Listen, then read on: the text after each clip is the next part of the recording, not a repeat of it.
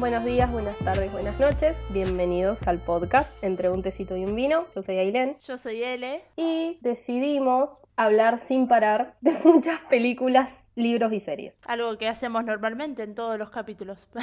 Sí, la advertencia va a ser... Quizás esto es muy largo, no lo sabemos, Vamos a intentar ser medidas, ser prolijas, por así decirlo. Eso sí, es un intento que puede salir muy bien y durar re poquito, o puede salir muy mal y durar dos horas y media. Yo pienso que va a salir muy bien, pero durar mucho. Se enterarán con nosotros. Este episodio decidimos hacer como una especie de tag de fin de año, porque como todo lo grabamos con bastante anticipación, como fue el de Navidad, este también, donde a cada mes le asignamos una consigna y cada una va a decir su recomendación entre comillas o a lo que corresponde eso, dependiendo qué le gustó o lo que sea. De nuevo, abarca libros, películas y series. Bueno, ¿cómo arranca el año? Por enero. Enero es el primer mes, entonces dijimos que esta consigna iba a ser sobre lo primero que vimos o lo primero que leímos. ¿Qué tenés? Bueno, yo el 4 de enero vi Historia de un matrimonio, una película que sacó Netflix en el 2019, que está protagonizada por Scarlett Johansson y Adam Driver y trata sobre un matrimonio de artistas, un director de teatro y ella es su actriz, que viven en Nueva York, tienen un hijo chiquito. Por diferentes motivos se quieren separar, o sea, son muy estúpidos los motivos por los cuales se quieren separar, pero básicamente no se toleran mucho. El problema es que ella se va a Los Ángeles y se lleva al nene, y ahí arranca todo el problema porque él tiene que ir a buscar a su hijo y el tema de la tenencia, el divorcio. La película lo que hace es como mostrar las dos caras de la separación y cómo intentan llevar los dos los cambios, o sea, cómo es ver a mi pareja con otra persona y bla, bla, bla. Me, me pareció una película muy linda, la vi porque estaba nominada a los Oscar. Los Oscar eran al, al mes siguiente y estaba en esa época de tengo que ver todas las películas que van a estar nominadas. No llegué, obvio. Esta está muy buena, es, es, muy linda película. Voy a hacer una mini aclaración que la debería haber hecho al principio. Son muchas recomendaciones, no sabemos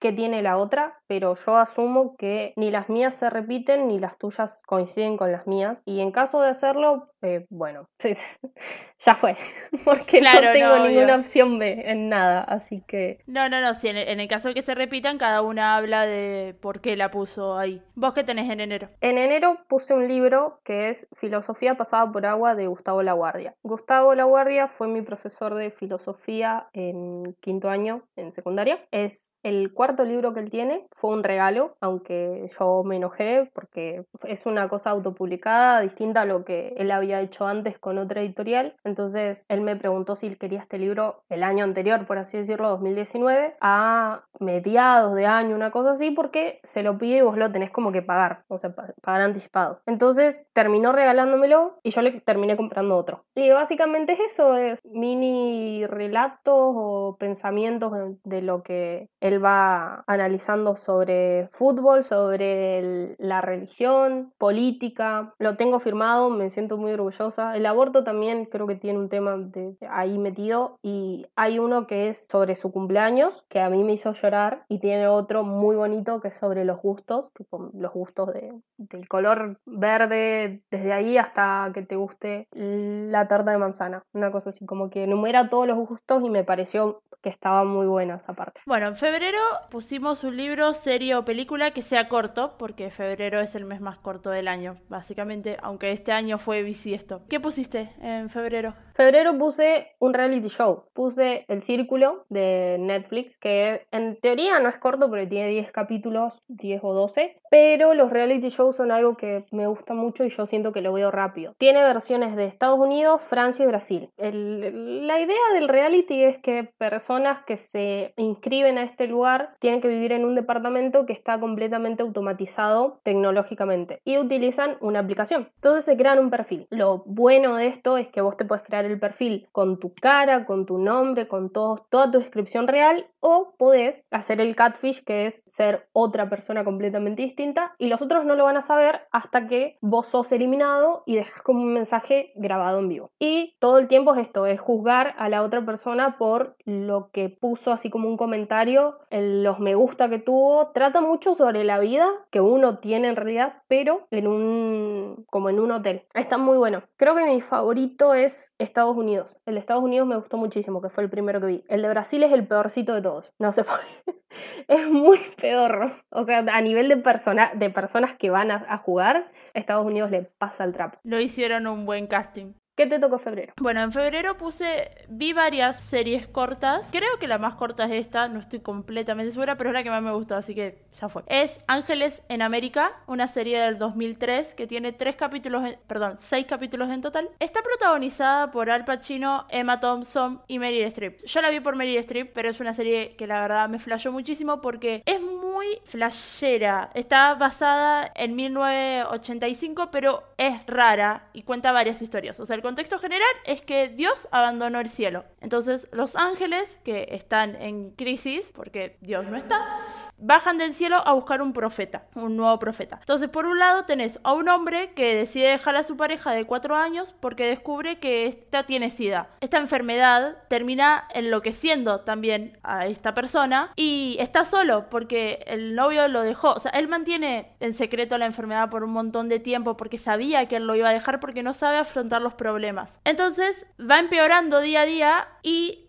él mismo se crea que es el profeta que necesita el cielo. Se le aparece un ángel, hay- hay- pasan cosas muy flasheras que todo te lo pintan como que es un sueño del flaco, que en realidad no está pasando. Por otra parte, hay una historia de un abogado que es mormón y republicano que está casado con una mujer que es adicta al Valium. Vive en otro planeta diferente la mina. Y él es gay, pero nunca salió del closet porque es mormón. Y los mormones no creen en, en los gays. Lo que está piola, capaz de la serie, es que las historias, o sea, tiene estas dos, también hay otra historia que es la de Al Pacino, que es un abogado que tiene SIDA, no se declaró como gay, tiene un SIDA que es terminal, o sea, ya no queda nada para hacer, básicamente. Finge tener cáncer. De los tres protagonistas de la serie, el único que un personaje fijo es Al Pacino. Después, Emma Thompson y Meryl Streep hacen cuatro o cinco personajes cada una a lo largo de la serie. En cada historia hacen un personaje. Trata un mismo tema, que es el SIDA, el- los gays, todo lo que era tan complicado en el 85, desde una perspectiva desde el catolicismo y Los Ángeles, y es muy rara, pero a mí me gustó muchísimo. Rescato muchas cosas muy buenas de serie, o sea, como que me dejaron pensando. Es una serie original de HBO, ganó, pero bocha de premios, fue un boom cuando salió, y claramente es Ángeles en América, pero América Estados Unidos, o sea, sería Ángeles en Estados Unidos, porque ellos le dicen América a su país y no al continente. Solamente tratan Estados Unidos. Para nada sorprendida. Obviamente. Y creo que es lo más corto que vi en, en- en el año. En marzo designamos que la consigna sea en base al Día de la Mujer, que esto puede ser que tenga una protagonista mujer, como que esté escrito por una mujer, como que esté dirigido, o lo que tenga que ver con la historia. Exactamente. Así que, mm, vas vos. Lo que yo elegí fue un libro escrito por Isabel Allende que se llama El amante japonés. Un libro que yo quiero recomendar hace mucho tiempo, pero como no lo tenía en físico, iba a esperar. Todavía no lo tengo en físico, pues se lo presté a Fátima. Hola Fátima. Hola. Lo recomiendo más que nada por la escritora, porque Isabel Allende es una escritora chilena, aunque ella es peruana. Sus padres son chilenos, el padre el, el embajador en Perú. Cuando los padres se divorcian, ella vuelve a Chile y por eso se dice que es chilena. Pero Claro, ella en ella realidad nació, nació en Perú. nació en- claro, nació en Perú. Sacó libros excelentes como La Casa de los Espíritus, Paula, etc. Yo tengo una bocha de libros. Eva Luna, Ciudad de las Bestias. Ese es lo único que leí de ella. si bien la protagonista del libro es una mujer, que también me quedaba bien por eso, porque era como la escritora es mujer y la protagonista es mujer, todo es mujer, trata de mm, Alma Velasco, una señora que es muy reservada y vive en el primer piso de un asilo, una casa de reposo. Ella se eligió meter ahí, tenía mucha plata, decide mudarse ahí para estar muchísimo más cómoda. Tiene una vida súper misteriosa, hace cosas raras, todos en el asilo se preguntan medio como qué hace, por qué sale tanto, por qué no deja a nadie entrar a su habitación o cosas así, hasta que aparece Irina, que es una cuidadora que entra a trabajar al asilo y se encariña mucho con, con Alma. Y se pone a indagar ella y el abogado barra, sobri- eh, barra nieto de Alma, se ponen a indagar en su vida con el pretexto de que van a escribir un libro, pero en realidad lo que quieren es saber qué es lo que está haciendo, porque tiene 81 años y capaz está demente. Entonces necesitan saber a dónde va, porque sale, agarra el auto y desaparece por tres días. Entonces ahí se descubre que cuando ella se va de la residencia va a ver a su amante. Ella tiene un amante japonés, un señor que era su jardinero cuando ella era chiquita, de que tienen la misma edad prácticamente, iba a ayudar a su padre a hacerle la tarea de jardinería a la casa. Pasé de un amante a decir era su jardinero. no. Es que vos me dijeras, tiene la misma edad yo. Ah, bueno, está bien. O sea, todo, todo eso me pasó. Es una historia muy linda. Yo lloré muchísimo leyéndola. Creo que lindo y llorar son sinónimos para mí, pero capaz que para el resto de la gente no lo son. Claramente. Para mí que algo me haga llorar y que me emocione tanto como me emocionó ese libro es muy importante y para mí lo hace un libro bello por eso. Es un libro que recomiendo que lo lea todo el mundo. Debe tener algo de 300 y pico de páginas. Yo lo leí en un día y medio. Nada. También me gustan mucho las historias románticas. Pero Isabel Allende lo escribió con... No es solamente una historia romántica, también termina siendo la historia de esta señora que vivió tantos años, todo lo que hizo. ¿Cómo puede ser que toda su vida haya sido su amante y nunca se haya casado con él? Y que haya tenido hijos y un marido y una familia y siempre estuvo su amante japonés en su vida. Nada, me parece un libro bellísimo. Isabel Allende creo que es como la escritora para nombrar en el mes de la mujer. ¿Qué libro elegiste? Yo elegí Lo mucho que te amé de Eduardo Sacheri. Tenía dos opciones acá, los dos eran libros, y decidí Sacheri porque yo no lo conocí de leer hasta este año, y la verdad es que es hermoso, es bellísimo. Tiene, mis otros dos libros de él son claramente relatos de fútbol, pero Lo mucho que te amé es la historia de Ofelia, que es la tercera hermana de una familia que es súper acomodada socialmente y en la década de los 50-60 ya estaba comprometida, a punto de casarse y todo esto arranca cuando la familia está por conocer al novio de Delfina, que es la cuarta, la más chica. Entonces Ofelia conoce a Manuel y Ofelia se enamora de Manuel. Y tenés parte de la novela que, que ella está completamente confundida y no entiende porque ama también a su futuro esposo, o sea,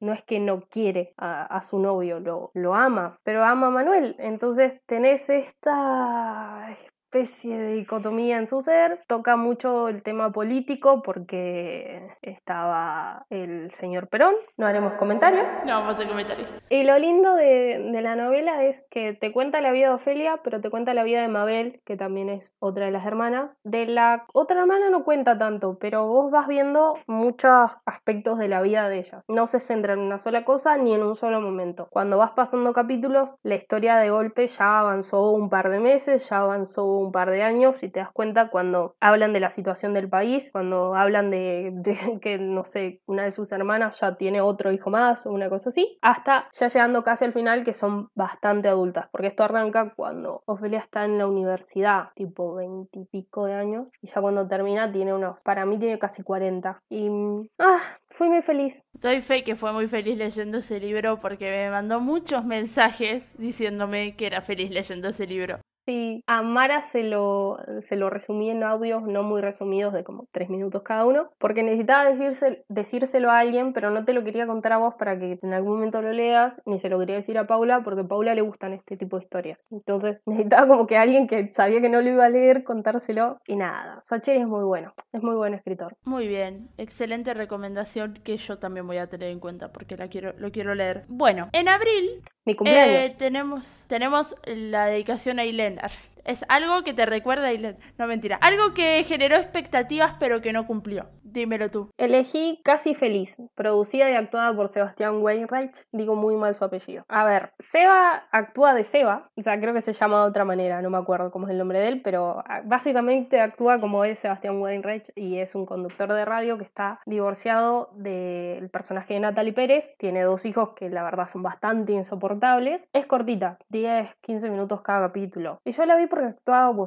Esa es mi única razón. No me parece un motivo menor. Cuando llegó su capítulo dije, Y sí, vine a esto. Vine a ver la trama. y a mitad de la serie yo pensaba, esto me parece un bodrio. Pero el final se pone bueno. Básicamente Sebastián divorciado intenta como sobrevivir a todo ese mundo de mm, creerse pendejo, pendejo como 40 y cosas así. Nada, es como para pasar el rato. La verdad es que era muy difícil este mes porque casi recomiendo algo que en realidad no me gustó, pero al final termina estando buena la serie. El problema es que es muy baja calidad para, para lo que yo esperaba. Claro. Sí, no, yo no la. O sea, vi de qué trataba y dije, ni loca veo esto. Adiós. ¿Ves? Es como que estás, estás recomendando algo que no, no lo estás recomendando. Y bueno, pero este mes es de recomendar algo que en realidad no recomendás porque estás diciendo que no te gustó. Bueno, yo tengo una película. Es muy difícil decir esto para mí, muy difícil, porque soy una persona que ama los musicales, todos los musicales. Es feliz viendo musicales, pero vi La La Land y no me gustó.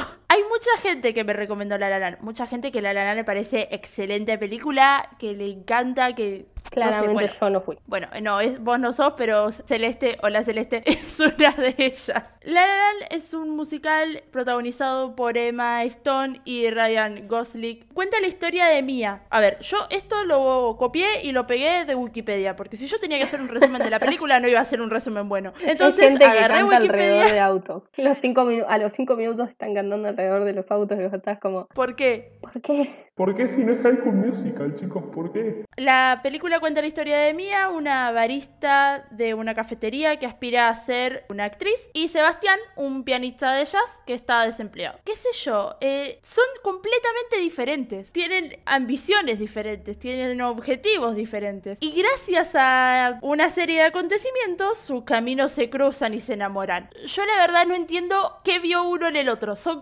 personas completamente opuestas. La trama no tiene nada de nuevo. Es la típica piba que tiene un carácter X y el típico pibe que tiene un carácter Y y no se llevan para nada. Pero se enamoran porque decís, ay, mira esa persona que no tiene nada que ver conmigo, que no le gusta nada de lo que yo hago. Vení, que hacemos no. Básicamente es eso. O sea, típica película yankee que te quiere hacer creer que el amor no se necesita que tengan nada en común, solamente que se quieran. Yo de esta película voy a rescatar el vestuario. Tiene un vestuario muy bonito. Tiene una escenografía preciosa, unos juegos de colores que hay un tema que es de Mía, que está al principio, que juega con una paleta de colores precioso. O sea, vos la ves, precioso verlo. Esa escena nada más. El final a mí no me gustó para nada. La saqué de mi mente yo, así que la verdad es que ni sé cómo termina. No lo voy a spoilear porque ya veo que alguien quiere ver La La Land y me cagan a pedo después. No es que le tenía muchas expectativas a la película. O sea, yo cuando vi el musical, vi el tráiler y dije, mmm, esta película. Aparte,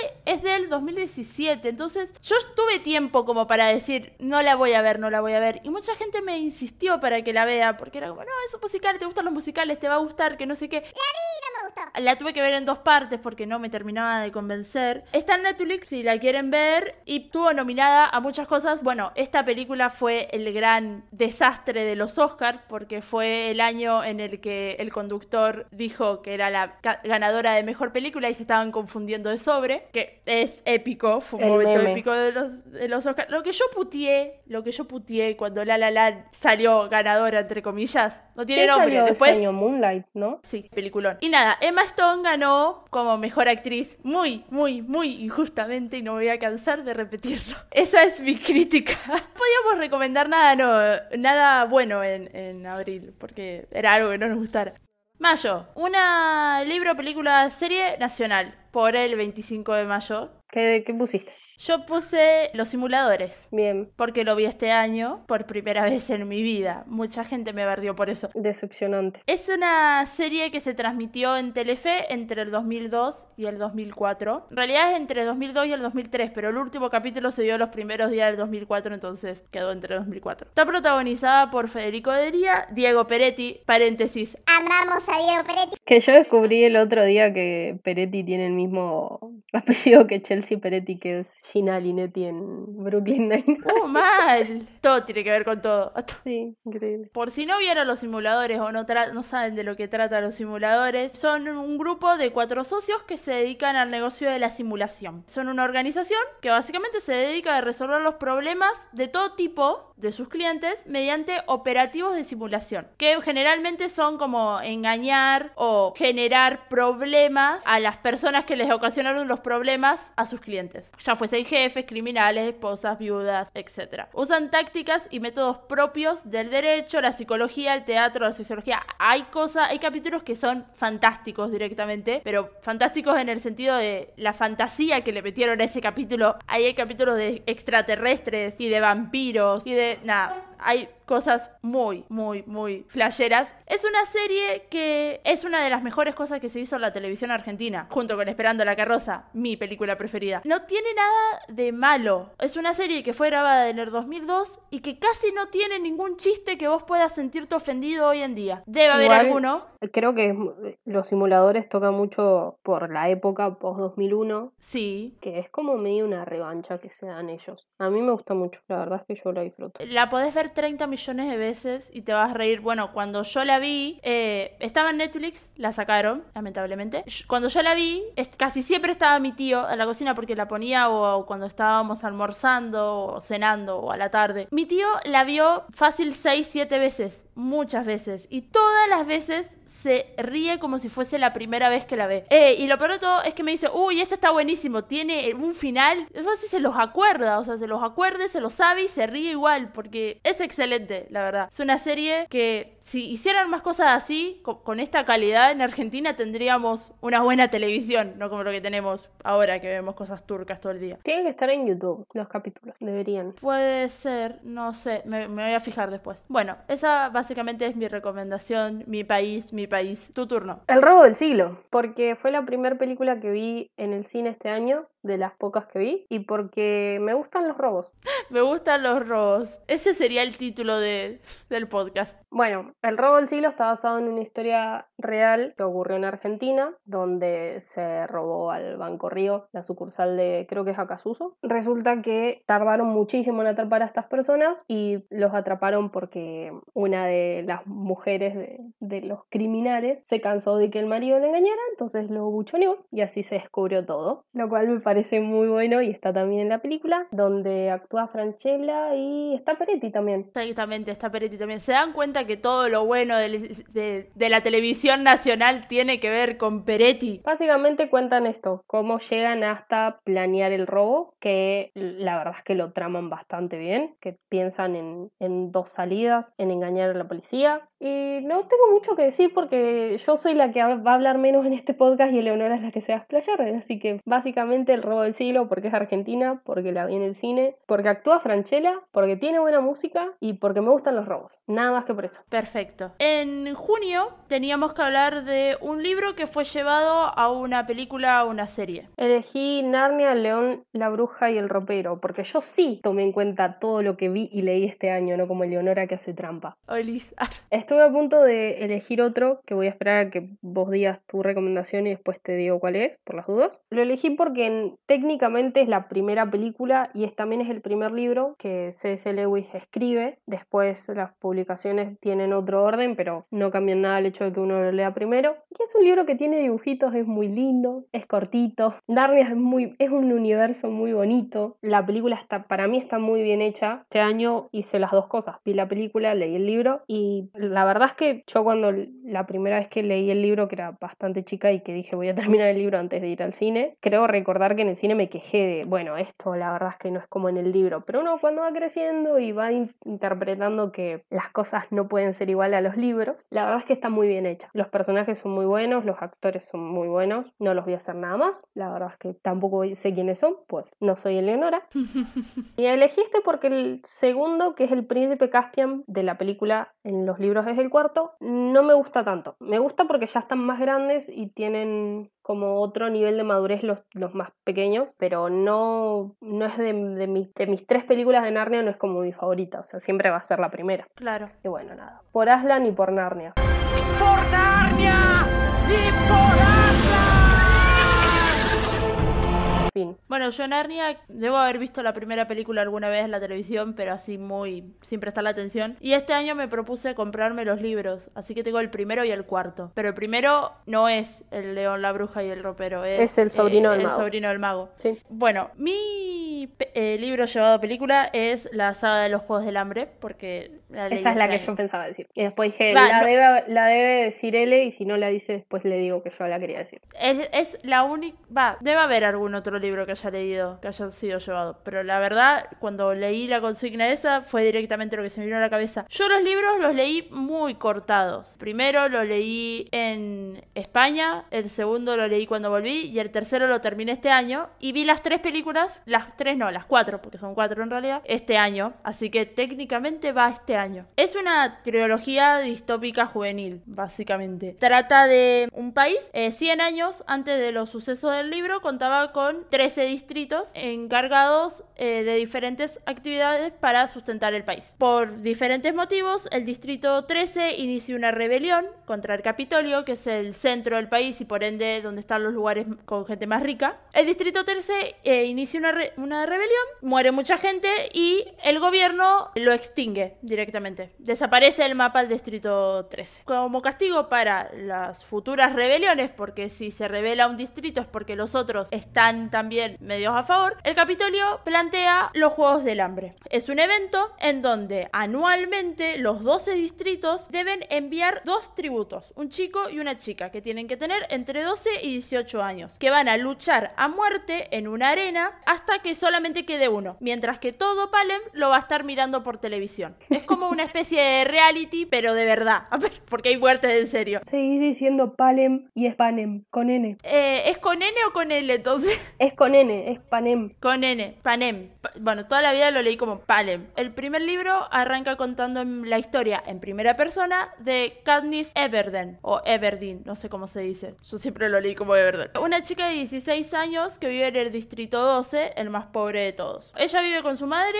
y con su hermana menor. No aparece el padre, falleció, te lo explican bien en el libro porque es- me voy a ir por las ramas y lo digo. La chica tiene muchas hab- habilidades de supervivencia porque es la encargada de, entre muchas comillas, mantener a su familia. Porque la madre está metida medio en una depresión muy grande y la hermana es muy chiquita y va a la escuela todavía. A los dos capítulos que arranca el libro, se hace el día de la cosecha, que es el día en el que se eligen a los tributos que van a ir a los Juegos del Hambre. Y resulta elegida la hermana menor. Ella no permite que eso ocurra y se ofrece como voluntaria. Entonces va junto con Pita en representación del Distrito 2. Básicamente ese es el resumen. Si digo más voy a estar spoileando muchas cosas. Las películas son una mejor que la otra. Hicieron cuatro películas, tres libros. El último libro está hecho en dos películas porque no quisieron sacar nada. Entonces al querer meter todo lo que pasa en el libro, tuvieron que hacer dos películas pues no daba el tiempo, si no iba a hacer una película de siete horas. Están perfectamente guionadas. Es increíble cómo se respetan la mayoría de los hechos y los diálogos del libro. Es lo mismo, estás viendo lo mismo. Para mí la 1 está mal hecha. Sí, ahí va eso. La 1 tiene otro director.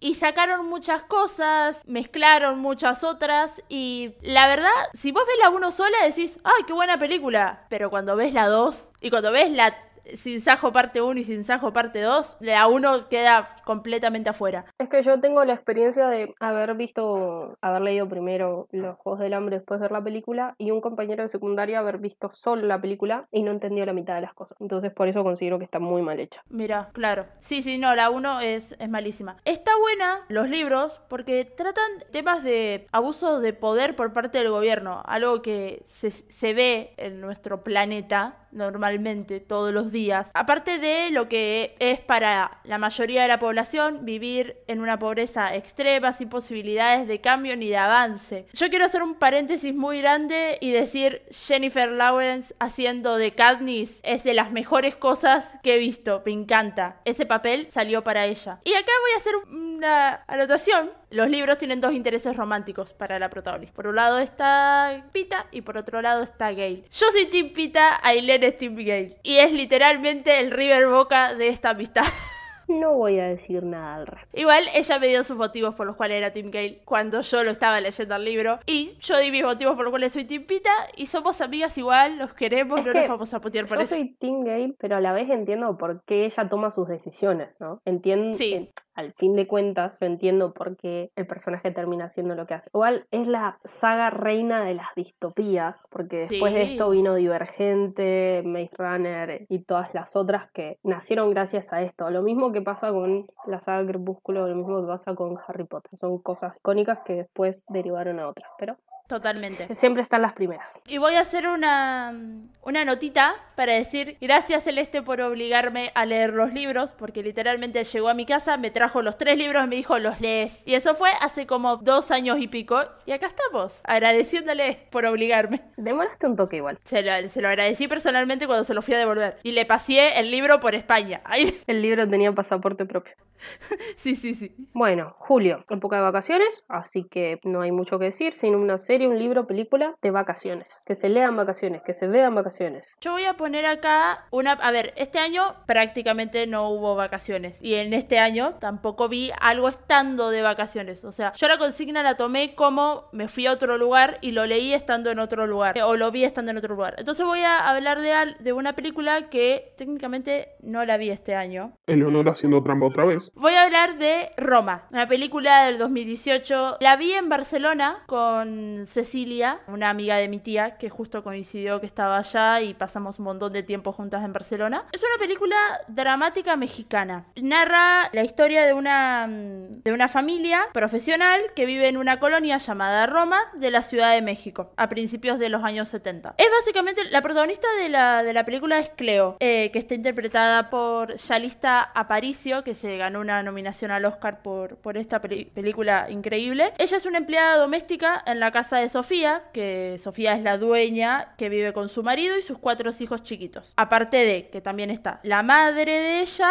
Teresa y otra empleada ¿Quién es Teresa? No me acuerdo. pero me acuerdo, o sea, me acuerdo que era un personaje importante. Las dos empleadas, Cleo y Adela, son de origen indígena y hablan tanto español como la lengua materna de ellas. Entonces, también trae un par de discusiones eso con los patrones por hablar su lengua materna entre ellas, porque tampoco es que hablan perfecto español. Básicamente es ver escenas cotidianas de la vida de esta chica con la familia de, de su patrona. O sea, cómo limpia, cómo cocina, cómo lleva a los chicos a la escuela, les sirve las comidas, etcétera, etcétera, etcétera. Mientras que te muestran que el matrimonio entre Sofía y el marido es tenso al punto de que están al borde del divorcio. Lo que tiene de piola esta película es que está inspirada en la infancia del director, al- Alfonso Cuarón. Plantea como los conflictos que había, cómo se convive con los conflictos en esa época dentro de esa colonia, tantos como el racismo, el clasismo, el patriarcado, etc. Y también le rinde como una especie de homenaje a, a las mujeres que, que levantaron las familias ajenas, porque cuando Sofía y Antonio se separan, Cleo está ahí para mantener en pie a la señora y mantener en pie a los cuatro hijos chiquitos que tiene. A la vez trata cosas muy fuertes de la, de la historia de Cleo. Me acuerdo que el novio la deja embarazada y desaparece. Y ella tiene 19 años nada más. Entonces es muy fuerte, creo que tiene 19. Es muy fuerte todo. Como la patrona la ayuda también en, ese- en ese momento de su vida. Como ella está sola porque no tiene a dónde ir, porque su familia es más pobre de lo que es ella, porque un aborto no está ni siquiera para considerarlo, menos en esa época. Nada, me pareció una película preciosa porque aparte de contar todo esto, te lo cuenta en blanco y negro. Toda la película es en blanco y negro. Entonces yo la fui a ver al cine y me dio la sensación de estar en los años 50 viendo una película en el cine. Y dije, no me voy a poder adaptar a verla en blanco y negro. Y sí, te terminás acostumbrando y después ves una película de color. Después de eso decís, que choqueante. Yo la vi en el cine porque la sacaron para algunas salas. Ganó muchísimos premios. Y se llevó tres Oscars merecidísimos. Estuvo nominada a Mejor Película. Ganó como Mejor Película eh, no ingl- de habla no inglesa. Y estuvo nominada a Mejor Película. Excelente, este, la verdad. Muy recomendable. Yo metí más libros. Decidí poner la saga entera de Valeria de Elizabeth Benavent, que la leí entera este año. Y son libros románticos de los que son fáciles de leer. Entonces yo considero que eso entra en una categoría como para leer de vacaciones. Como que uno está tranquilo y dice, a ver, A ver qué le pasa a esta chica. y resulta que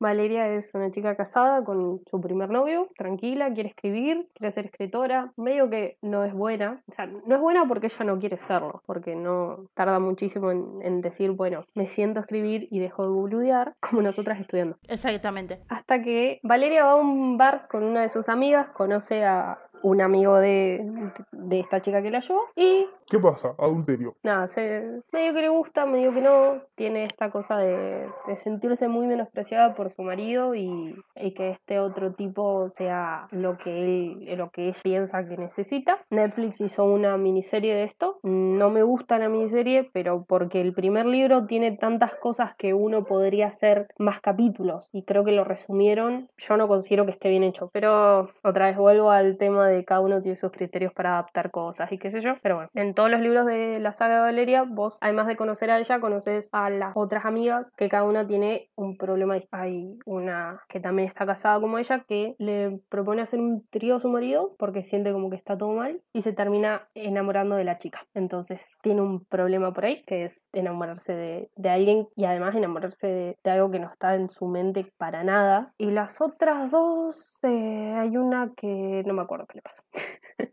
sé que hay una Bien. que, sí, la que la lleva a conocer a este chico, súper desinhibida qué sé yo, tiene un par de quilombitos con, con una relación tóxica, pero no mucho más. Y la otra es la que no me acuerdo qué le pasa. Porque sé que termina feliz, entonces no me acuerdo qué, qué le pasa en el medio. Mm, el problema que quizás le veo a los libros es que son los primeros que hizo la autora, entonces tienen un par de cositas que en este momento están mal y que no pasarían un escáner feminista para nada. Claro. Pero son libros que son fáciles de leer otra vez y son divertidos, divertidos, entre comillas, porque sufre un montón la protagonista, pero bueno. No creo que sea peor que la saga de can- canciones para Paula. No, no, no, no, porque aparte esta, esta persona es, más, es, es mayor, Paula es menor y te estresa más. Todos son menores en canciones para Paula. Eso es lo peor. Ángel no, Ángel tiene 22. Y hay como, Ah, no. una, hay como un ranguito de 3-4 personas que tienen 22 y que se creen que pueden estar con chicas de 16. Estaba pensando en el segundo, no en el primero. Agosto, Mi mes. Día del Niño. Bueno, ¿qué pusiste? Infantil. Puse una película infantil que vi hace dos semanas. La Bella y la Bestia. Todos conocemos la historia de la Bella y la Bestia, ¿no? O sea, no me tengo que poner a, a explicar. Sí, ¿De es qué y se trata? enamora de- del señor. Claro, tiene alto síndrome de Estocolmo, básicamente. Y canta mucho, y lee Claro. mucho. Y tiene un vestido amarillo. La, la- a ver, sobre la, vamos a poner la carta sobre la mesa. El flaco que la secuestró, está bien, es una bestia, todo lo que vos me digas. La piba ama leer y ya todos los libros que había en el pueblo se los había leído. Y el tipo la secuestra en un castillo donde tiene una biblioteca que se la regala completa con miles y miles y miles de libros. Me quedo y me enamoro. No, Imagínate que no hay más libros, solamente tenés esos de ahí. No sé. está el PDF en este momento, así que no. Estoy hablando de una época anterior, vieja, de la gente andaba a caballo. recomendando que uno se enamore de su secuestrador. Sí. Bueno, la película está protagonizada por Emma Watson y Dan Stevens. Emma Watson es hermosa en toda la película. Es adorable, tierna y me transmite todo lo que es Bella, porque Bella es eso. Es una niña media tierna, adorable. Nada. Para mí es una película linda que tiene un filán hermoso. Si me pongo a analizarla, y la verdad es que es un tóxica.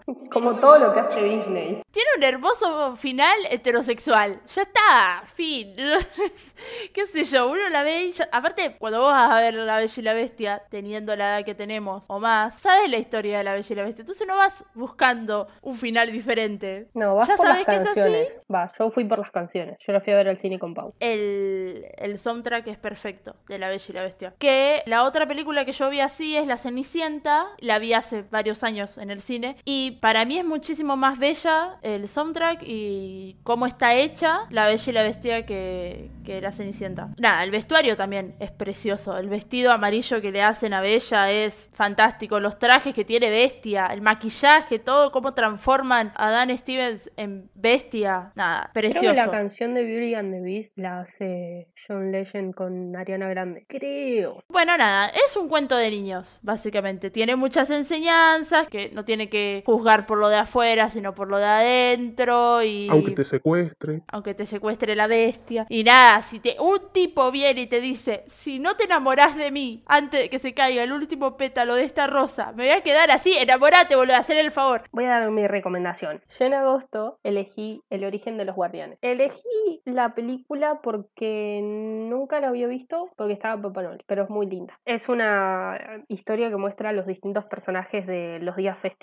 Papá Noel, el conejo de Pascuas, el hada de los dientes, que claramente para nosotros es el ratón Pérez. Está un señor petizo y dorado que cuida los sueños, que no tengo ni idea quién es, y Jack Frost, que tiene que ver con la nieve. Cosas muy yankees. Y resulta que vemos la historia de Jack Frost, que de un momento para otro él es así y anda por la vida con la nieve y le lleva alegría a los niños con la nieve. Pero aparece el villano, que es como algo así como de las pesadillas y toda oscuridad, y les quiere como quitar toda esa felicidad a los niños, y los niños empiezan a dejar de creer. Y cuando dejan de creer, es como Peter Pan, que las haditas mueren, entonces todo, todo está mal. La historia de Jack Frost es muy dura porque él no nació siendo este ente de la nieve o lo que sea, sino que tuvo una historia atrás, fue un humano antes, y la película, él no sabe eso hasta que lo descubre por casualidad por sus dientes de leche que el hada de los dientes guarda, los guarda en un cilindro y ahí como que las, las muelas y los dientes de leche son los que guardan como parte de la historia de la niñez. Entonces ahí Jack Frost se entera de su historia y después, bueno, intentan recuperar la felicidad de los niños. Básicamente es eso. Y me resultó muy difícil esta categoría. Yo soy una persona que este mes miró Mulan, Hércules y muchas cosas de niños. Entonces podría haber recomendado cualquiera de esas. Claro. Bueno, yo sí podía haber metido alguna de Pixar, pero ya hicimos un podcast hablando de, de Pixar. Sí. Entonces revolví y me acordé de esta película. Bueno, llegamos a septiembre. Septiembre tuvimos que elegir algo que nos inspire. Yo puse paréntesis por el Día del Maestro. Sí. Y al maestro profesor. Lo voy a aclarar, es un mes que se celebra el Día del Maestro, del Profesor y del Estudiante, entonces está bueno algo que sea que te enseñe o que te inspire, porque básicamente a eso se dedica. A eso vamos. Pero vas tú. Voy yo. Yo elegí The Good Doctor, que está saliendo la cuarta temporada, pero yo voy hasta la tercera, está en Amazon Prime, y actúa Freddie Highmore, que lo debo estar diciendo muy mal, pero es el ex Norman Bates en la serie que se basó para hacer Psicosis. Y nombro así, y no, nombro en la serie, no sé si es la anterior que hizo, pero no un personaje tan distinto a lo que hace, porque a mí me parece que es un actorazo. Estuvo haciendo de productor en uno de los capítulos de Good Doctor, que se trata de un residente que quiere ser cirujano y que es autista. Entonces, la historia narra desde el momento en que él entra al hospital y los médicos se resisten, toda la parte administrativa se empieza a resistir y cómo básicamente te enseña y te inspira porque en cada capítulo aprendes algo nuevo. A mí me parece que está muy bien estudiado la condición que él tiene y que está bien llevada a cabo cómo lo actúa y cómo actúan los demás, porque tenés capítulos donde hay un paciente que considera que él debería ser famoso por lo que hace, entonces lo empieza a como volver viral en internet. Hay otras personas que no lo consideran médico, entonces lo ignoran. Hay personas que lo toman como una persona normal, que en realidad es normal, pero no me entendés, como si fuese uno de los otros Sí, médicos. sí, sí. Y también muestran la historia de, de los otros residentes, cómo son con respecto a él, quiénes lo ayudan y quiénes no, quiénes al final de todo lo entienden. Y nada, me parece inspirador, me gustó. Ya quiero Muy verla. buena recomendación. Sí, ya quiero ver la cuarta temporada, pero soy vaga para buscarla en lugares donde no sea fácil. Y me da un poquito de, de miedito porque los primeros capítulos son con respecto a todo el tema del COVID. Que ya tiene un- unos capítulos que se llaman de cuarentena, de la tercera, mucho antes de todo esto. Y él se queda solo atendiendo a toda un ala de, o sea, una guardia, porque la médica que estaba a cargo de él empieza como a tener los mismos síntomas y como que se va a morir. Entonces él está completamente solo y es muy angustiante. Así que como que quiero ver la cuarta temporada, pero a la vez eh, estoy con nervios. Claro, qué fuerte. Bueno, yo esta categoría la tomé para otro lado, para variar. En algo que nos inspire, busqué algo que me inspire a mí. Y si hay alguien que me inspire a mí, es Julio Cortázar. Entonces, puse acá un libro que yo leo todos los días, de todos los años, de todos los meses, de todo, todo, todo, toda mi vida. Porque es mi Biblia, literalmente, este libro. Que es Rayuela. No es algo particularmente que haya leído este año. Ahora me estoy tomando el trabajo de volver a leer leerlo todo de cero. Generalmente leo capítulos sueltos cuando estoy aburrida porque me, me fascina todo el libro. Es el primer libro que me compré en mi vida y lo pagué 117 pesos en unas vacaciones en la costa. Y yo lo compré cuando quería ser abogada y lo compré porque me llamaba la atención Julio Cortázar. Me inspiró a yo decir, bueno, ¿y por qué no escribo? Bueno, ¿y por qué no estudio letras? Y le voy a dar como el, el honor de haber sido una de las personas que me inspiró para estudiar lo que estudio hoy en día. Rayuela es un libro muy particular. Se podría decir que es una antinovela como género. Pero Julio directamente, cuando le preguntaron si era una antinovela, él dijo, no, no es una antinovela, es una contranovela. Es completamente diferente a cualquier novela que vayas a leer en tu vida, porque no conozco nada parecido. Está dividido en tres partes. Eh, del lado de allá, que cuenta los primeros momentos en los que Horacio Oliveira, que es el protagonista, busca a su amante por los puentes de París. Su amante se llama Lucía, es uruguaya, le dicen la maga. Horacio es argentino. En esta parte, en el, primer capítulo, está esa famosa frase de Cortázar que tiene, andábamos sin buscarnos, pero sabiendo que andábamos para encontrarnos. Ellos no se están buscando, ellos no se ven en sus casas, ellos saben dónde viven porque se conocen, son estudiantes, los dos, pero no, no van a la casa. Simplemente esperan encontrarse en un puente en París y se encuentran, generalmente. Es muy complicada la historia de ellos. Leyéndolo varias veces, capaz que la podés empezar a entender porque en una primera lectura, capaz que hay cosas que no le agarras el hilo. Pero bueno, básicamente trata de la historia de amor de ellos en París. Esa parte termina y arranca del lado de acá, que es la historia trasladada a Argentina y con otros personajes que son amigos de la infancia de Horacio, que es donde él se mete a trabajar cuando llega acá y bla bla bla. Cuando termina esa parte que termina en el capítulo 56, arranca de otros lados, que son capítulos prescindibles. O sea, esta parte está conformada con material adicional, que hay recortes de periódicos, citas de libros y textos propios de él que te ayuden a entender la historia. Entonces, cuando arranca el libro, Cortázar te propone un tablero de dirección y él te plantea dos formas de leer la obra. Podés ir por el lado tradicional, leyendo un capítulo tras otro, siguiendo un orden numérico, llegando al capítulo 56, que te vas a encontrar con un final de la obra y punto. O bien, podés seguir el orden que él te plantea, comenzando por el capítulo 73, siguiendo por el 1, el 2, al 116, al 3, y así te pone toda una guía de capítulos, que al final de cada capítulo te dice qué número sigue, si vos lo querés leer de esa manera, que te ayuda a entender más la historia, a entender cosas de la historia que capaz no entenderías leyendo solamente del 1 al 56. Es mi libro favorito en el mundo, pero porque es rebuscado y porque yo soy rebuscada. Esa es la explicación. O sea, me parece una obra de arte el hecho de haber planteado una historia con 155 capítulos que están todos mezclados y que te propone dos maneras de leerlos. Y que esas dos maneras tienen dos finales diferentes porque la primera parte tiene un final que termina en el capítulo 56 y la otra parte tiene otro final que termina en un capítulo es rebuscado lo que te propone porque te hace pasar del 131 al 58 al 131 entonces tiene un final a su manera abierto que vos podés interpretar o el 58 o el 131 como el final pero nunca sabes cuál es el final. La verdad este señor es lo que más amo en literatura de mi, en la vida. Me, me, encanta. Tengo muchas cosas de él. Todo lo que él escribe me parece perfecto. Todos sus cuentos. Esta es su segunda novela. La, las críticas literarias que hizo. El tipo era un genio. Decía que era argentino y es de Bruselas, en realidad. Y más de la mitad de su vida vivió en París porque de acá lo echaron. Pero él decía que era argentino. Y para mí es argentino, si él lo dice. fin. Pues mi país, mi país. Bueno, en octubre acá es el mes donde a mí se me complicó la vida. Es eh, algo de Halloween. Nosotros hicimos un podcast de Halloween donde yo, yo tiré iba, todos yo te mis lo quise conocimientos. cambiar a que elijas algo de, por el Día de la Madre, pero Sí. llegué tarde porque ya habías elegido algo, pero Sí, podías sí, elegir algo del Día de la Madre, ¿por qué no? No, no, pero lo logré, lo logré. Ok. Arranca usted primero. Yo no quería hacer trampa, yo iba a recomendar algo del Día de la Madre y de Halloween, pero no lo vi este año. Entonces dije, voy a recomendar a Stephen King porque leí El umbral de la noche, que son cuentos, y fui muy feliz. Me encanta que todo, todo lo que yo haya recomendado, me encanta que yo haya recomendado a mi, a, a mi escritor favorito en el mes anterior y vos hayas recomendado el tuyo en este mes. No, mi- no sé si es mi escritor favorito igual. Del género, seguro. Pero- muchas cosas de Stephen King. Sí, pero me gusta mucho Poe, entonces no puedo decir que es mi escritor favorito.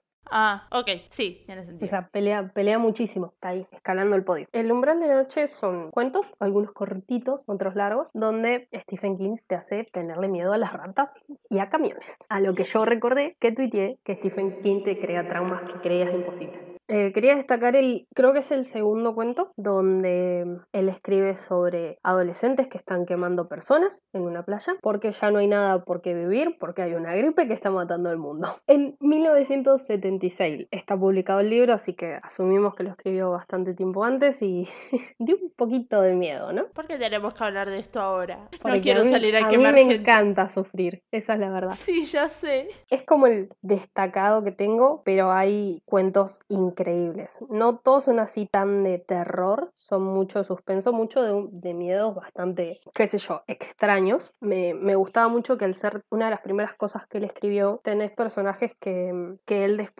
crea nuevamente en, en novelas que son más largas. O sea, como que utiliza esto a modo de base. Y yo ya había leído cuentos de él, yo te lo conté en un audio, que de ahí saqué el cuento de- del Kindle. Así que Sí. Stephen King le pueden re- reclamar mucho que sus finales son medio abiertos, que no puede terminar libros o como que no termina de cerrar las historias, pero la verdad que en cuentos es increíble. No tengo mucho para decir, yo quería solamente destacar el de, el de la gripe porque fue el que más me, me tocó de cerca. Tenía dos o tres cuentos sobre ratas, a lo cual yo dije, ¿por qué te estás obsesionando con esto?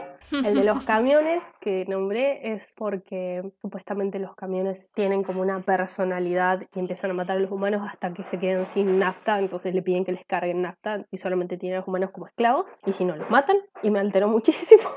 Raro. Era como Transformer. Una cosa así. Tenía uno que después retomó en otro cuento que es sobre Jerusalén Slot, que yo quiero creer que él tiene un libro después sobre esto, pero no estoy segura. Creo que es algo sobre Salem, donde mm, es un pueblo que ya está abandonado. Ujú. El pueblo vecino le tiene mucho miedo porque hay como una actividad muy oscura y está es, es más epistolar ese cuento. Son puras cartas que la va contando primero el que siente los, los ruidos extraños y después el que sería su tipo su mayordomo que lo va ayudando y está ahí al lado. Y van a este pueblo, todo muy diabólico y muy horrible, y es un- hay un gusano enorme que no sé por qué está ahí. Y después este mismo cuento aparece otra vez en una nevada donde hay un tipo que aparece y dice, se me quedó el auto en tal lado y los tipos dicen, jaja, ¿qué? Sí, dejé a mi mujer y a mi hija ahí. Bueno, pero las dejaste con seguro, las llaves, saben que no tienen que salir. Y él como, sí, pero hay nieve, o sea, saben que no tienen que salir porque hace mucho frío, hay una ventisca. Bueno, vamos a ir, pero vos no vas a salir del auto. Si ellas no están ahí adentro, vamos a pegar la vuelta, no las vas a buscar, no te vamos a explicar por qué.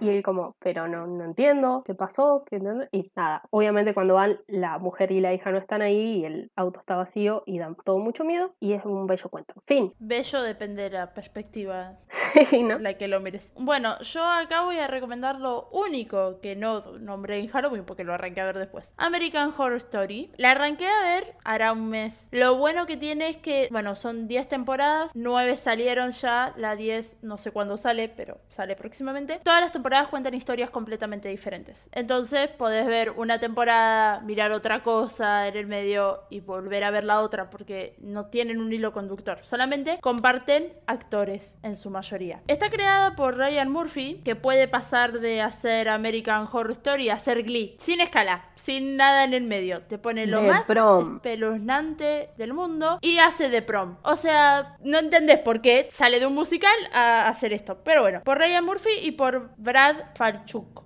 No sé cómo se dice bien su apellido, pero bueno. Los actores que más han aparecido en temporadas son eh, Evan Peters, Sarah Paulson y Lily Ray. Hay muchos otros actores que van apareciendo, pero estos aparecieron en 9 de 10 temporadas. Hay otros que aparecieron en 5 de 10, 7 de 10. Va jugando siempre con la misma gente Ryan Murphy para hacer su- sus cosas. Bueno, sacó Ratchet este, con Sarah Paulson como protagonista. Siempre va con la misma gente. Yo vi la primera temporada que se llama Murder House, que salió en el 2011, que básicamente es una casa que está embrujada. Va, no está embrujada. Hay algo que tiene esa casa que no permita que la gente se muera. Entonces, los anteriores dueños, es una casa muy antigua, todos se murieron por motivos muy raros, pero la mina que vende la casa es muy chamullera y siempre se la vuelve a encajar a otras personas. Y se la encaja a estos protagonistas, no me acuerdo cómo se llaman, pero es una pareja con su hija, que el tipo la cagaba a ella y para tratar de recomponer su relación se mudan al otro lado del país y compran esta casa que está baratísima. ¿Por qué? Pechón de caserón, con todas cosas muy importadas. Bueno, ellos la compran igual y simulan que no pasa nada.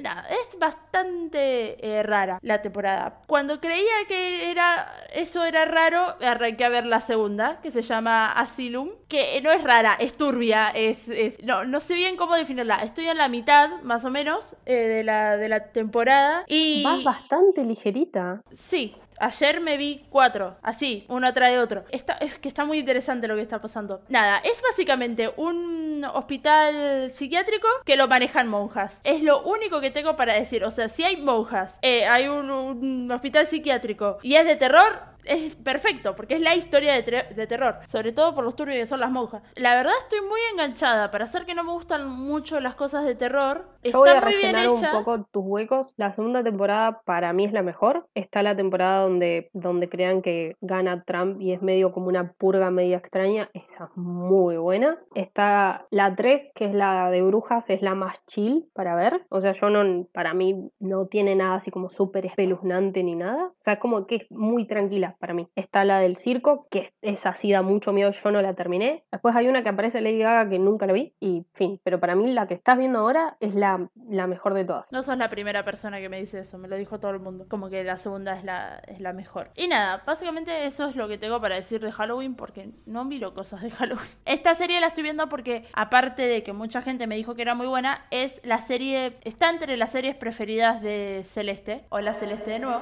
Nada, me insistió mucho para que la vea, diciéndome, no da tanto miedo, dale, que no sé qué. Y cada vez que descuartizan a alguien, yo me tapo los ojos, pero no del miedo, sino del asco. Porque descuartizan a mucha gente en todas las temporadas. Básicamente eso es lo que vi de Halloween en este año. Bueno, vamos terminando el año, por favor. Sí, ya vamos a noviembre. Noviembre, algo que quieras ver, algo que quieras leer antes de fin de año. Bueno, acá puse una serie que la quiero terminar. A ver, me costó mucho esta categoría porque no hay algo que quiera ver antes de que termine el año, la verdad. No, no sé. Entonces puse una serie que me gustaría terminarla de una vez por todas. Pero como la estoy mirando con mi abuela, tengo que encontrar los momentos exactos para mirarla. Voy a hablar de The Crown. Una serie que tiene cuatro temporadas. Proyectan hacer dos más. Cuenta la historia de la actual reina de Inglaterra, Elizabeth II. Desde el momento que asumió el trono por la muerte de su padre hasta, bueno, esta temporada va hasta los 90 más o menos. Un poquito antes creo. La serie no va solamente en lo que es Elizabeth como reina, sino que también habla de su familia, o sea, de la familia real, de los hipócritas que son los reyes en una época contemporánea. Cómo se va viendo afectada en cada uno de los momentos y también te da panorama de lo que está pasando a nivel país en ese momento. Si pasó algo muy importante como, no sé, bueno, esta temporada aparece Diana. Diana con todos los conflictos que trae Diana a la familia real. Pero qué sé yo, las primeras temporadas hablan del gobierno de Churchill, que fue uno de los mejores primer ministros que tuvo Inglaterra. Que no sé cómo... ¿Qué?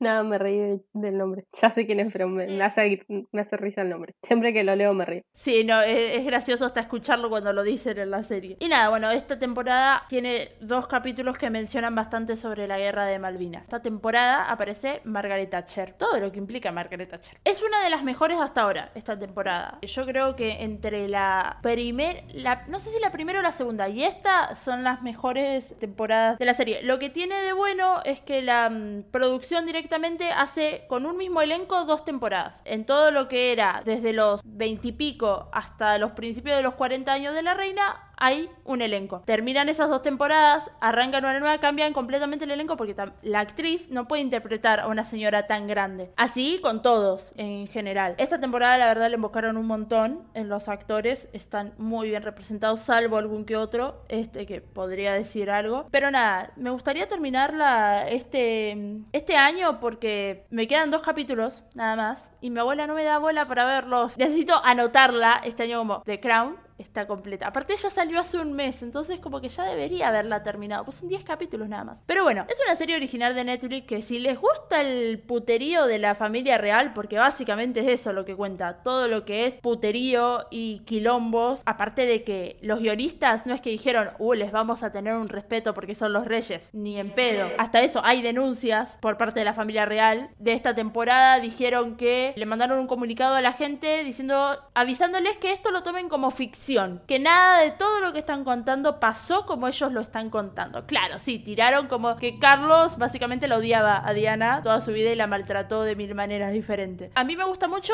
no para verla, qué sé yo, hay gente que puede. Yo veo dos capítulos y terminé por el día. Está muy cargada de historia. Entonces, si te gusta la historia y medio el puterío, porque cuentan mucho puterío, está, es muy interesante. Está muy bien hecha y es, es la segunda serie Esto lo vi en un TikTok y lo voy a aprovechar para tirar. la segunda serie más cara de la historia. La primera es Game of Thrones. Y el final fue una mierda. Y la cagaron con el final. Yo quiero ver, antes de que termine fin de año, rompan toda la historia del rock en América Latina. Porque me parece súper interesante. Tiene muchos protagonistas, vi muchos hablar, vi un- una partecita donde están hablando de, de Soda y de que con ese nombre iban a hacer tipo una, una cagada y pasó todo lo contrario. Entonces me parece que está muy bueno la perspectiva de, de los protagonistas sobre lo que pasó. Quiero ver las partes de Argentina, básicamente, pero estoy como interesada en ver el otro consumo del rock en otros lados porque la verdad es que no tengo mucha idea, excepto un par de bandas en México, la verdad es que no, no sé mucho del rock en otros lados y porque está en contexto de dictadura, básicamente, muchas de las, de las historias, entonces me parece que está interesante. Son seis capítulos, qué yo, la quiero ver, fin. No era, lo mío no es largo. Está buena, está buena. La, la quiero ver yo también, la tengo agregada en la lista. Bueno, llegamos al último mes del año, diciembre. Vamos a tirar algo que tenga un buen final, no como este año de mierda. Desde que leí,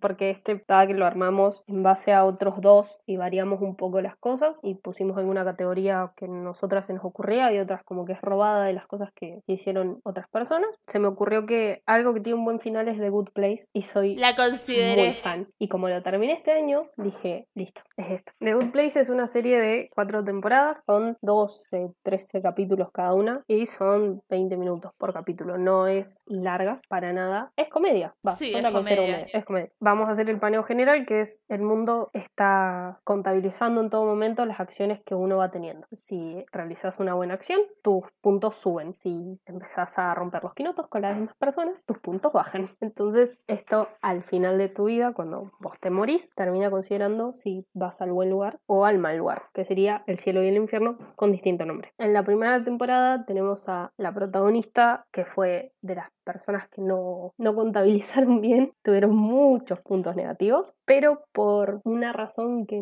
ella mucho no entiende, va al buen lugar. El tema es que no dice que ella no pertenece ahí porque claramente se quiere quedar, quien querría ir al infierno cuando conoce el cielo. Es muy graciosa la, la forma en la que ella llega. Sí. O sea, ll- llega porque le porque hay otra persona otra con el persona. mismo nombre Sí. y que se muere en el mismo momento que ella. Entonces, ella que tendría que ir al infierno sube al cielo y la otra, entonces se trata de hacer la boluda durante toda la serie. Sí, no le importa que la otra persona esté en el infierno. No. O sea, ella, ella quiere quedarse en el cielo. Y para quedarse en el cielo tiene que cambiar su actitud. Claro, porque aparte tiene que simular tener gustos que tenía la otra persona, porque el cielo es la perfección de lo que fue tu vida. Y aparte te presentan a tu alma gemela. Me hiciste acordar al principio cuando ella dice tipo, ¿qué pasó acá? Y Michael le dice, ¿moriste? Y ella como, ah, bueno, ok. O sea, ya de entrada sabes que todos están muertos, lo cual está muy bueno. La serie terminó este año y no se estira más de lo necesario. Vos cada temporada que arrancás decís, a ver qué va a pasar. Y la verdad es que cuentan muy bien todo y tiene, o sea, la trama, que la verdad es que no, puedes ni siquiera hablar de la segunda temporada ni lo demás porque ya es puro spoiler, está muy bien hecha. Y el final es bueno. El final te deja contento, no te deja enojado. Hay veces que los finales es como, ah, está bien, pero podría haber pasado esto y esto y esto que me haría más feliz. Y acá no. Acá No. para mí todo lo que pasó está bien. Y tiene que terminar así. Porque si la seguían estirando, ahí sí no entraba en esta categoría y me iba a enojar porque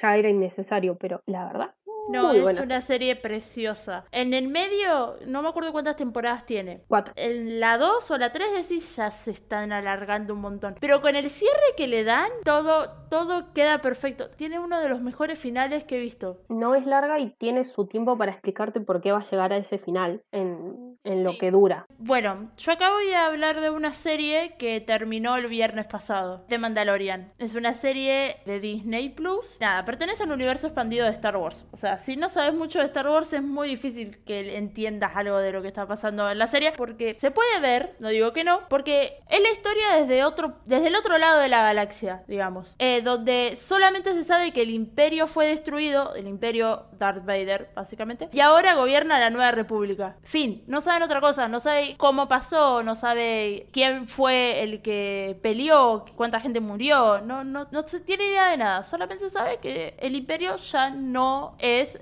no, no gobierna la galaxia. No voy a explicar mucho de qué va, porque la verdad tendría que explicar mil cosas de Star Wars, solamente voy a decir que está ubicada después del episodio 6 que el protagonista es Dean, que también lo llaman Mando, interpretado por Pedro Pascal, que es un actor chileno, que es un hombre que es un recompensas, básicamente. Los mandalorianos, que son parte de como una especie de religión, usan una armadura especial y casi todos son recompensas. Le asignan la búsqueda y captura de un sujeto de 50 años. Ese sujeto de 50 años es Baby Yoda. En realidad no se llama Baby Yoda, es el nombre popular que le dieron la, gente cuando lo vio porque no tiene nombre, eh, no hablar todavía, porque es un niño en realidad. La raza de Yoda vive nove- 900 años más o menos, entonces 50 años es un bebé. Él le dice en toda la serie el niño, básicamente, The Child, para todos lados lo, llama así porque no conoce el nombre. En la segunda temporada se conoce el verdadero nombre de, de Baby Yoda y todos quedamos como, ¡Ah! Se llamaba así. Básicamente le tiene que entregar este niño a uno de los jefes del imperio, de lo que queda del imperio, porque lo quiere para estudiarle la sangre. Por diferentes motivos, que no voy a contar, al final se lo, lo termina salvando él de eso, porque lo iban a matar. El final de la segunda temporada fue lo más épico que vi en el año seguro, y no sé si es lo más épico que... No, yo no puedo explicar lo que golpeaba la mesa y gritaba cuando estábamos mirando ese final con mi hermano. Todos los viernes sacaban un nuevo capítulo en Disney Plus, entonces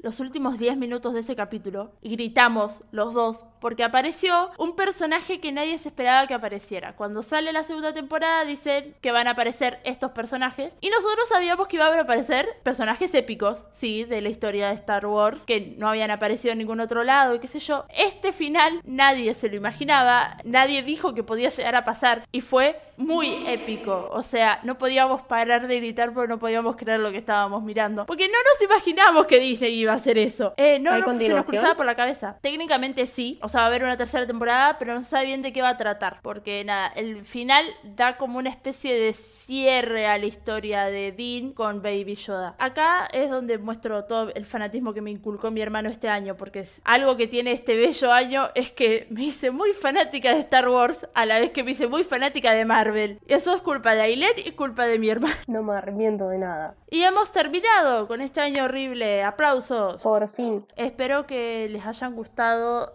todo lo que tiramos de este año. No vamos a tirar recomendación porque nada, hablamos de 24 cosas. Así que vayan y lean o vean algo de todo de lo que hablamos. Menos La La Land pueden ver todo. Llegamos al final. Busquen Instagram, arroba entrete y vino. Ahí aparecen en destacadas todo lo que recomendamos, todo lo que hablamos, todo lo que es cultura pop está ahí. De películas, de libros, de series, de lo que se nos ocurra. O pueden ir a los Instagram personales de cada una. El mío es arroba aile1997 o en Twitter arroba ailevedia, aile con dos i. El mío es, el Instagram es arroba Villarruel y el Twitter es arroba Villarruel, L Villarruel, ok.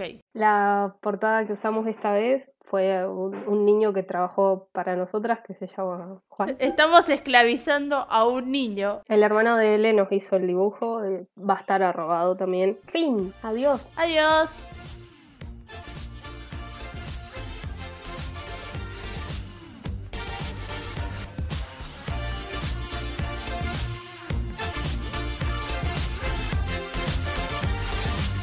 Entre un tecito y un vino. Me había olvidado cómo nos llamábamos. Lo tuve que pensar así como, ¿qué estoy haciendo? Ah, claro, un podcast. ADR estoy. Dioder Lucía. No la mansa, Dioder Lucía. Lucía, te extraño. Para eso sonó mal. Chicos, se nos muere Aileen haciendo un podcast. Sí, por favor. Me desconcentró tu perra.